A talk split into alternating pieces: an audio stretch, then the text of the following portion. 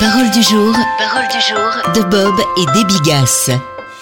Bonjour à tous. Il me conduit dans les sentiers de la justice. Psaume 23, verset 3. Guidé par Dieu. On passe sa vie à faire des choix. On est entouré de gens aux idées bien arrêtées qui voudraient nous forcer à penser comme elles. Si on pouvait remonter le temps, combien de mauvaises décisions passées pourraient être évitées Les brebis suivent instinctivement ce qui les attire, comme un buisson de baie par exemple au risque de s'éloigner du troupeau et de la protection du berger. Elle croit connaître le bon chemin alors qu'en réalité, elle l'ignore totalement. Se laisse-t-on guider par ses désirs plutôt que le bon berger? Vous dites, mais Dieu m'a donné un cerveau, pourquoi ne pourrais-je pas m'en servir?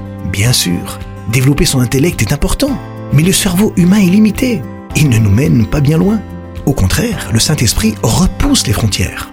La Bible dit, tous ceux qui sont conduits par l'Esprit de Dieu sont fils de Dieu. Romains 8, verset 14. Comment Dieu nous conduit-il? De façon cartésienne par sa parole, de manière empirique par son esprit? Quand on lit sa parole, on entend sa voix et lorsqu'on se repose, il nous révèle sa volonté. Si on a pris la mauvaise voie, il est encore temps de se tourner vers lui. Il nous ramènera sur le droit chemin.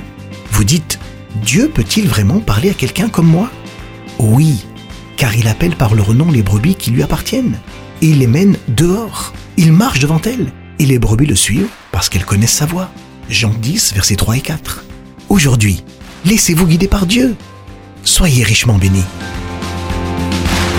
Retrouvez Parole du jour en version imprimée sur l'application ou sur paroledujour.com.